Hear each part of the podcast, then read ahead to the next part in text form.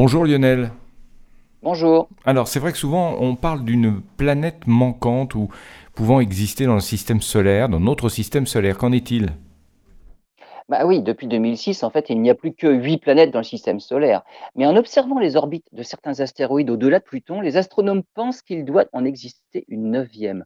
Ce qui est étrange dans l'organisation de notre système solaire, c'est qu'après les quatre planètes, les rocheuses, quatre planètes telluriques et les quatre planètes géantes gazeuses, il n'y a plus rien que des astéroïdes. Certains astronomes pensent maintenant qu'il ne serait pas étonnant de trouver au-delà de Pluton d'autres planètes rocheuses de la taille de Mars ou même de la Terre. Des simulations qui intègrent une neuvième planète permettent d'expliquer ce que les astronomes observent sur les orbites des astéroïdes au-delà de Pluton.